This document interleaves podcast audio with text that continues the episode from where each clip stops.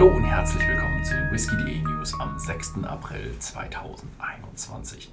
Und ja, diese Woche gibt es nicht ganz so viele neue Nachrichten aus der Welt des Whiskys, aber ein paar haben wir schon. Es ist keine neue Brennerei, aber es gibt eine ja, Neuheit in einer Brennerei. Diese Woche habe ich keine neue Brennerei, nur eine Erweiterung. Denn Artback stellt sein neues Brennhaus vor. Also ich denke, sie waren schon ein bisschen ein bisschen früher fertig, als sie es jetzt vorgestellt haben, aber sie haben echt eine ja, schöne Zeitraffer auf ihrem YouTube-Kanal gezeigt und jetzt ist das neue Brennhaus mit einem schönen Panoramafenster, wo man die Brennblasen auf sie blicken kann. Und jetzt haben sie zwei Wash Stills und zwei Spirit Stills und sie sind millimetergenau den alten nachgebaut worden und haben so darauf geachtet, dass eben Artback ihren Artback Spirit nicht verändert und sich dadurch der Charakter von Artback uns erhalten bleibt. Das Schöne ist, wir haben eine ja, Brennkapazität, die jetzt gesteigert wurde. Vorher brannte ähm, Artback mit 1,5 Millionen Litern im Jahr und jetzt können sie erhöhen auf 2,4 Millionen Litern.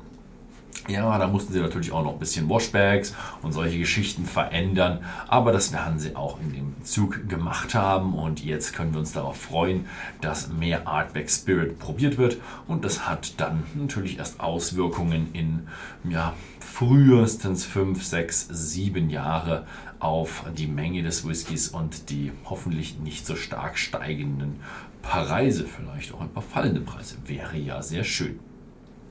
Dann äh, gibt es eine neue Nachricht von Glen Alaki. Die bringen einen neuen Blend raus. Hm, es ist kein richtig neuer Blend, es ist ein alter Blend. Der heißt White Heather. Der White Heather Blend äh, ist ein von Glen Alaki, den sie jetzt rausgebracht haben, ist ein 21 Jahre alter Whisky. Ich sage Whisky, der aus Single Grain, Single Malts aus den Highlands, Isla und der Speyside erschaffen wurde. Er reifte 18 Jahre in amerikanischen Fässern, Sherry Butts und in Hawksheads.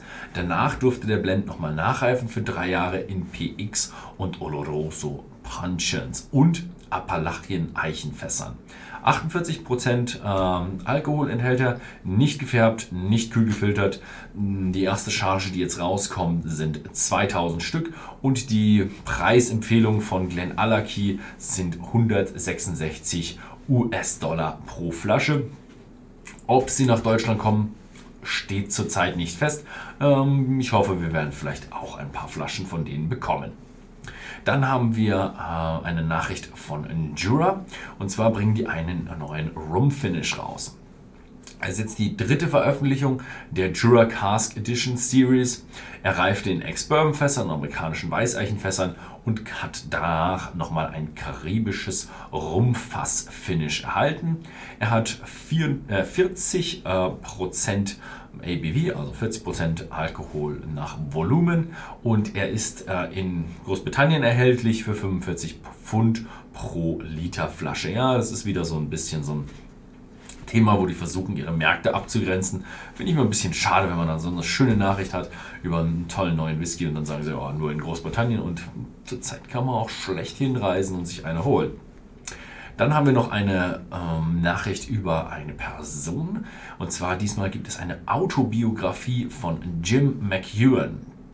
Also die Geschichte, wie Jim McEwan vom Fassmacher zur Whisky-Ikone aufgestiegen ist, mit vielen Bildern, vielen Anekdoten, erscheint jetzt und auf Deutsch erscheint sie am 8. April 2021.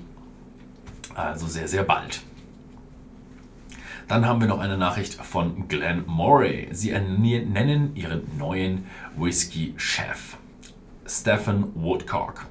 Der war früher verantwortlich für Diensten, Bunnahabhain, Tobermory und Woodcock aber ist jetzt seit März zuständig für die Entwicklung des Whisky-Sortiments von Glen Moray. Und das ist ja ein sehr spannender ähm, Job. Wer das Video über die Brennerei Glenmory gesehen hat, der hat schon gesehen, was Glenmory experimentiert mit Fässern, die legal sind, mittlerweile legal sind, noch nicht legal sind, wahrscheinlich nie legal werden. Und da lagert schon Whisky drin, die, also Spirit drin, den man teilweise eben nur Whisky nennen darf und der dann in verschiedenen exotischen Weisen abgefüllt werden kann. Also sehr, sehr spannender Job für äh, Stephen Woodcock in der Glen Moray Brennerei.